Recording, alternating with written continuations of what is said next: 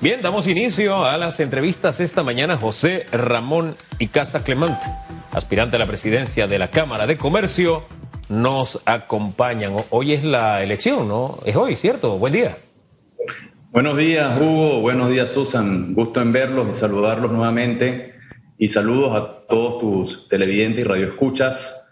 Por cierto, sí, en el, día de hoy tenemos, estamos celebrando eh, en la Cámara de Comercio las segundas elecciones virtuales eh, a partir de las 8 de la mañana, donde vamos a estar eligiendo eh, a los 15 directores principales de los distintos grupos sectoriales que representa la Cámara de Comercio. Tenemos una contienda bastante, bastante, digamos, participativa, donde tenemos al menos eh, dos candidatos por cada uno de los grupos. Y, adicional a eso también estamos seleccionando el presidente. En esta ocasión, como fue el año anterior, hay una sola candidatura eso eh, básicamente demuestra o denota eh, un respaldo al trabajo que viene realizando eh, la Junta Directiva y obviamente un voto de confianza al el presidente o el candidato presidente, en este caso mi persona, el cual obviamente me, manda un claro mensaje de, confianza, pero también obviamente de, de alto compromiso y de, voluntad de poder echar adelante lo que son las distintas iniciativas que empuja la Cámara de Comercio. Liderar este organismo en medio de una pandemia que arrancó en el 2020 y que pareciera que nos dejará eh, en este 2021, pero sin saber en qué momento, es, es importante dar esa orientación también al Estado, al gobierno, de cómo llevar nuestra economía. Si bien es cierto, el Banco Mundial ha hecho unos señalamientos que nos dejan ese, sabor de esperanza de que nuestra economía va a crecer, necesitamos también hacer ciertas acciones que puedan contribuir a que nuestra economía esté un poco más dinámica. Primer paso, ya esa extensión de toque de queda desde el día lunes. Eso es súper positivo. Eh, de ser usted el presidente electo de este organismo, ¿Cómo va a llevar esas relaciones con el Estado? Porque juega un papel fundamental el sector empresarial para que el país avance.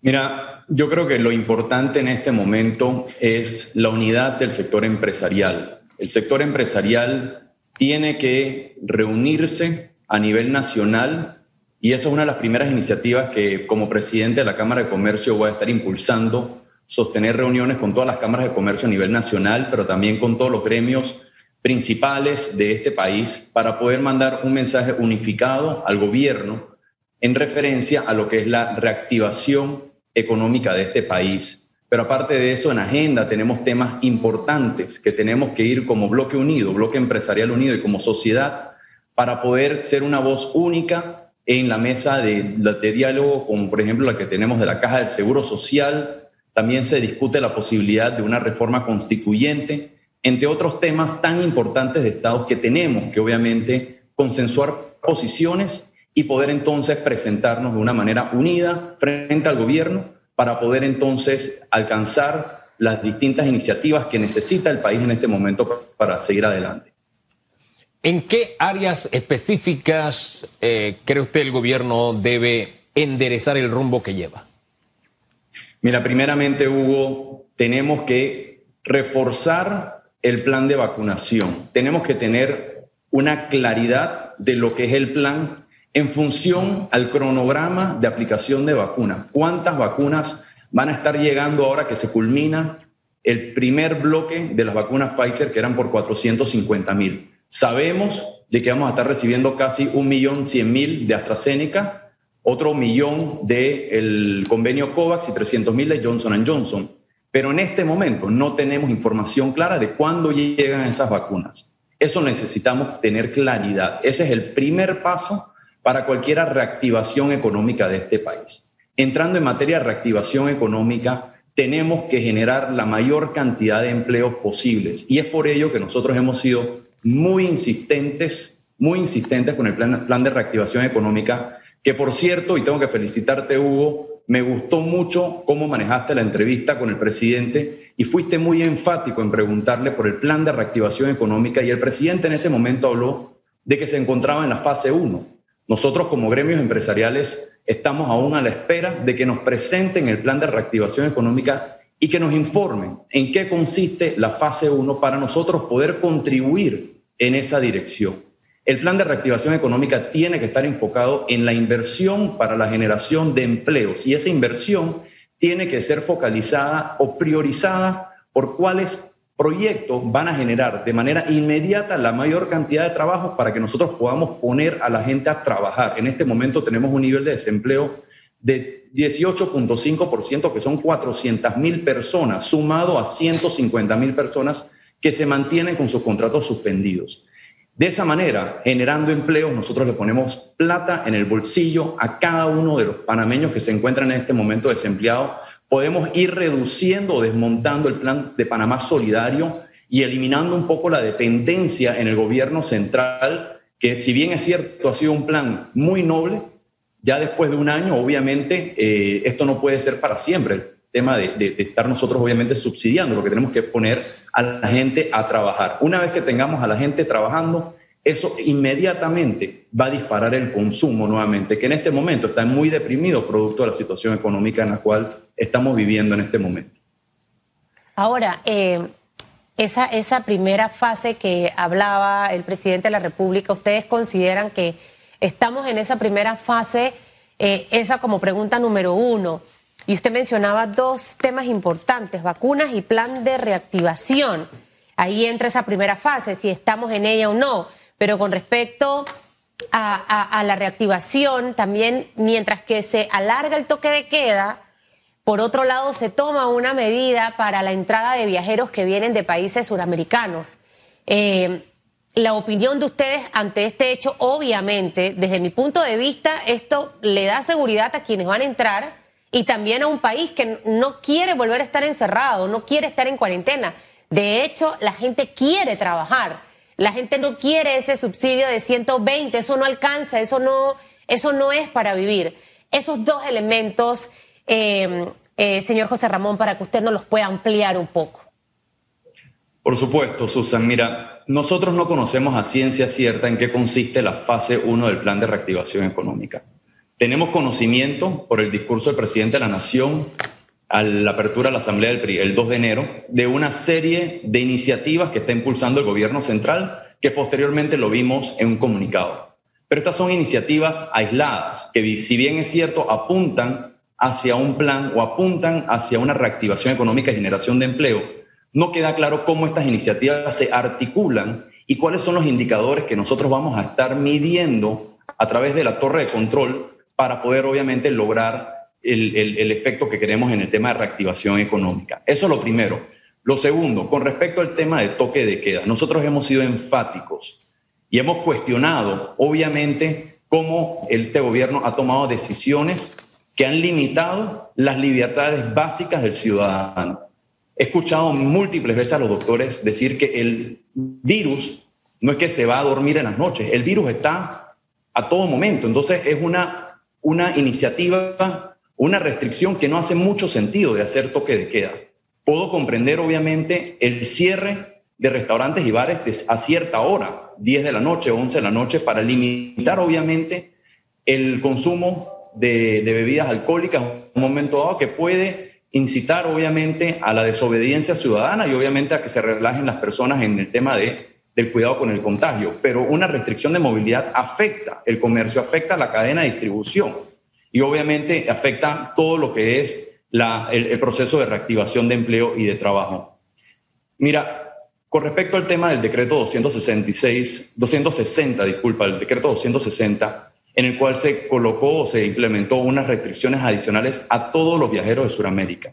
Honestamente, ese decreto tiene que ser derogado. No hace ningún sentido que nosotros metamos en el mismo barco a todos los países suramericanos, 13 países suramericanos, por una situación que se está dando en Brasil. ¿Acaso Brasil es todo Sudamérica? La respuesta es no. Pero aparte de eso, tenemos que tomar conciencia de que nosotros aquí operamos el hub de las Américas y todos los, todos los viajeros que vienen de Sudamérica dependen de hacer tránsito en Panamá. Ahora, simplemente por una decisión del MINSA, que dicho sea de paso, ya debemos empezar a revisar cuáles son las funciones precisas del MINSA y que se ocupen en la crisis sanitaria, pero en la mesa también tiene que haber la voz del ministro de Comercio e Industria, tiene que estar la voz del ministro de Economía y Finanzas, y en este caso del ATP, para que estas medidas sean analizadas de una manera holística y no individualmente basada en el tema del, control del contagio. Ese decreto no puede mantenerse, ese decreto tiene que ser derogado, tiene que revisarse y en todo caso se tiene que mantener únicamente y exclusivo a viajeros de Brasil y no, y no prohibirle la entrada al país, sino que si esos, si esos eh, viajeros nacionales y extranjeros de Brasil vienen a Panamá, tienen que guardar cuarentena o tienen que guardar aislamiento mientras tanto, mientras se espera la prueba del COVID y se hace obviamente la evaluación médica de esas personas. Y aquellos que están en tránsito, que continúen su tránsito y el país, obviamente, de destino, impongan las medidas que ellos consideren convenientes. Fíjese que Ah, ¿Cómo le planteo esto? Cuando el presidente dice, sí, tenemos un plan. Y yo le decía, bueno, a mí me suena esto como a muchos proyectos, ¿no? Y él decía, no, el plan es, y dio algunas líneas, y, converso con el sector privado y me dicen, no, no, o economistas, y me dicen, no, no, eso no es un plan, eso es, y me explican. Me digo, ¿cómo anda la comunicación gobierno-gobernados? Ah, me refiero a través de los gremios, ¿no? Eh, por ejemplo, en el caso del que usted va a representar y que aspira usted porque yo no dudo de la buena intención del Ministerio de Salud al emitir este decreto. Pero vuelvo al tema comunicación. Si yo voy a tomar una decisión, yo debo conversar por lo menos o recibir orientación o por lo menos algunas líneas de quienes son conocedores del tema turismo, porque me quedé pasmado esta mañana cuando decía el representante de Apatel un poco la idea que usted esboza, pero decía además todas las reservaciones que teníamos de Sudamérica han sido suspendidas. ¿Por qué? Porque se hacen su examen en su país, no tienen el problema del de virus con la variante brasileña y además tienen que llegar a Panamá, pagar por una prueba adicional, esperar un tiempo. Dice, ya, eso lo que causó es que quienes querían venir ya no vienen. Entonces vuelvo al tema, ¿en qué medida eh, hay comunicación o en qué medida aspira usted a que haya una mejor comunicación con las autoridades? no, para la toma de decisiones principalmente, ¿no? Porque si yo tengo que tomar una decisión respecto a los lustrabotas, por ponerle un ejemplo, yo no le voy a decir, ¿sabes qué? Tú puedes limpiar zapatos, sacarle brillo a la medianoche. ¿Por qué? Porque de pronto el caballero va a decir, espérese que a la medianoche nadie se lustra los zapatos. Permítame, tome la, o sea, recibir algún tipo de orientación o de apoyo del sector privado. ¿A qué aspira usted en ese sentido para que de pronto hablemos el mismo idioma todos? Claro, nosotros mantenemos una comunicación bastante fluida y abierta con el gobierno en este momento y desde el inicio de este quinquenio hemos mantenido una muy buena comunicación con el gobierno, a diferencia del gobierno anterior. Eso hay que reconocerlo. Sin embargo, sentimos que el gobierno sí nos escucha, pero no toma en cuenta nuestras recomendaciones a la hora de tomar estas medidas. Pero también sentimos, y obviamente se lo hemos hecho saber, que se dan este tipo de decretos, de proyectos de ley de manera inconsulta. Y nosotros obviamente nos enteramos cuando el mismo ha sido comunicado o cuando el mismo ha sido publicado. Y por eso se dan estas situaciones como la del decreto 260, en el cual no se pondera los distintos ángulos, los distintos interesados y las, distintas afectaciones que puede tener una medida como esta. Lo que, lo que comunica o lo que comenta o lo que comunica el comunicado de Apatel, valga la redundancia, es totalmente lógico. Si usted, Hugo, fuese a planificar unas vacaciones con su familia, usted va a planificar y va a ir a un país donde usted sabe que esa reserva se va a mantener y no le van a imponer de la noche a la mañana restricciones. ¿Quién en su sano juicio va a seleccionar o va a tomar como destino Panamá para realizar su turismo cuando está viendo que Panamá toma decisiones de manera inconsulta y sin previo aviso, cerrándole las puertas en esta ocasión a todos los suramericanos.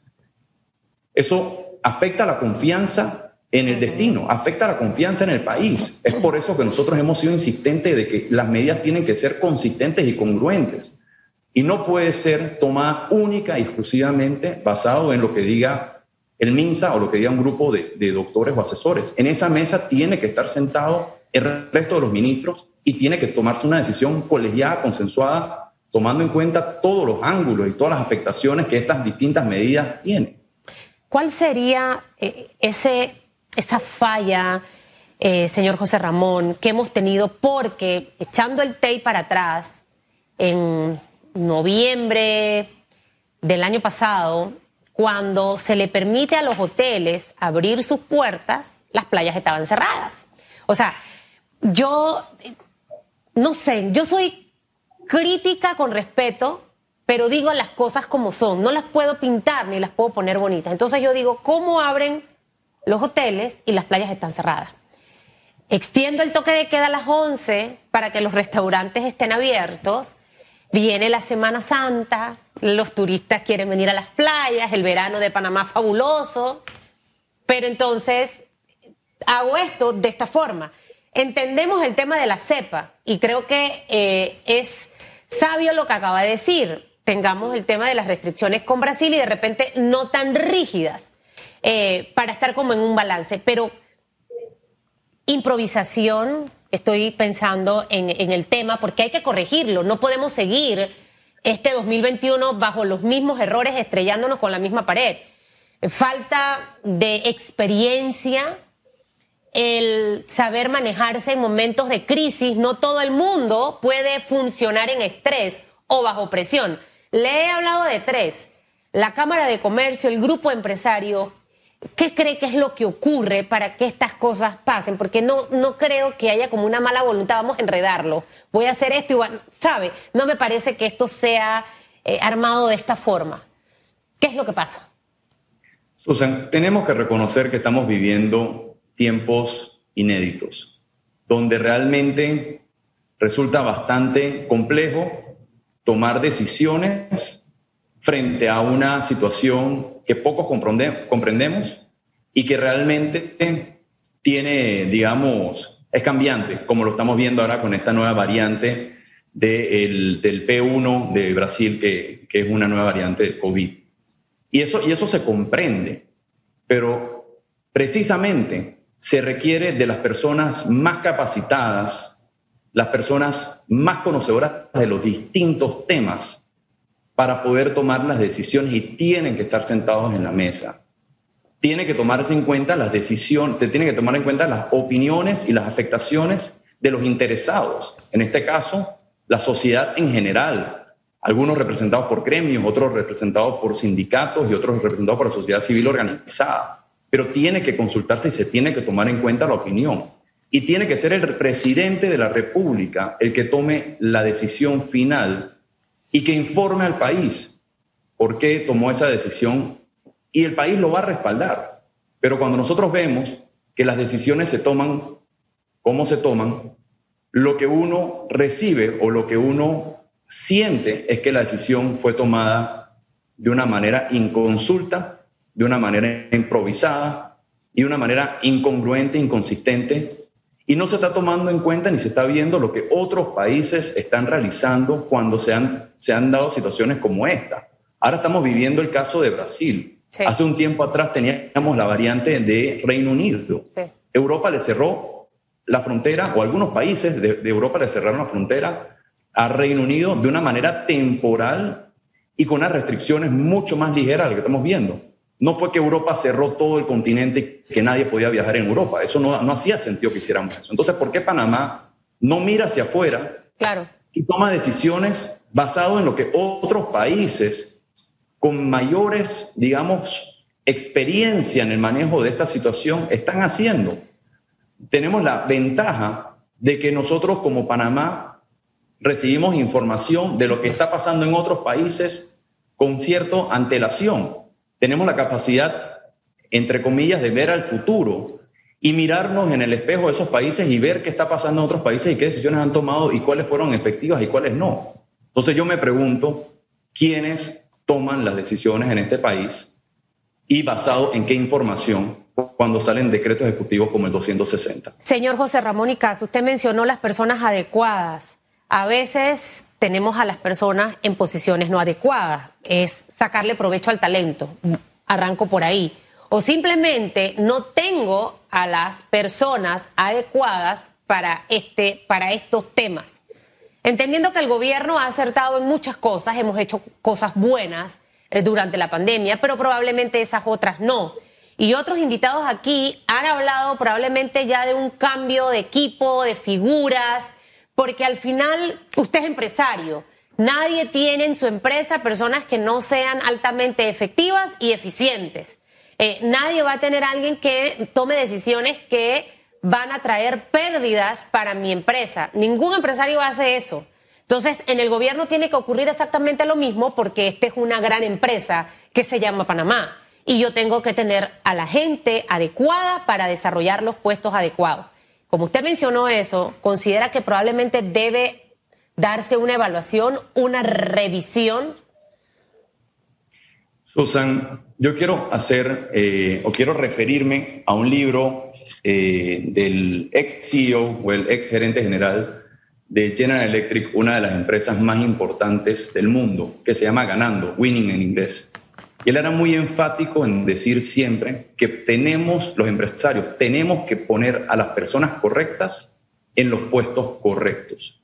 Tú no puedes adecuar el puesto a la persona. Y muchas veces por compromisos políticos y que tenemos que hacer este nombramiento de fulano de tal, lo traemos al equipo y después adecuamos el puesto a la persona. Y eso no puede ser así se tiene que definir claramente cuáles son los roles de cada puesto y después buscar, si queremos obviamente dentro de la membresía del PRD, las mejores personas para ese puesto.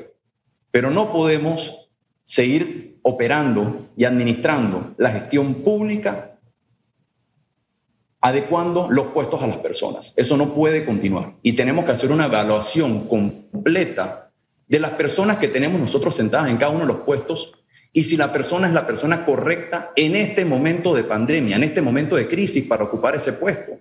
Yo tengo mis reservas con alguna, algunos nombramientos que prefiero obviamente eh, omitir en esta, en esta entrevista, pero definitivamente que cada uno de nosotros sabe perfectamente bien que hay personas que tienen que ser ya reemplazadas de este gobierno y traer gente preparada para manejar la situación que estamos viviendo en este momento y tenemos que traer gente que esté fresca, que realmente hay cierto agotamiento también de ciertas personas, gente fresca para que pueda seguir jalando esta carreta, que no es una carreta fácil, es una carreta extremadamente pesada. Y probablemente este gobierno está manejando la peor crisis, si no de seguro la peor crisis de la historia de nuestro país. Así que no son tiempos fáciles, son tiempos muy complicados y necesitamos obviamente hacer una renovación del equipo, indudablemente.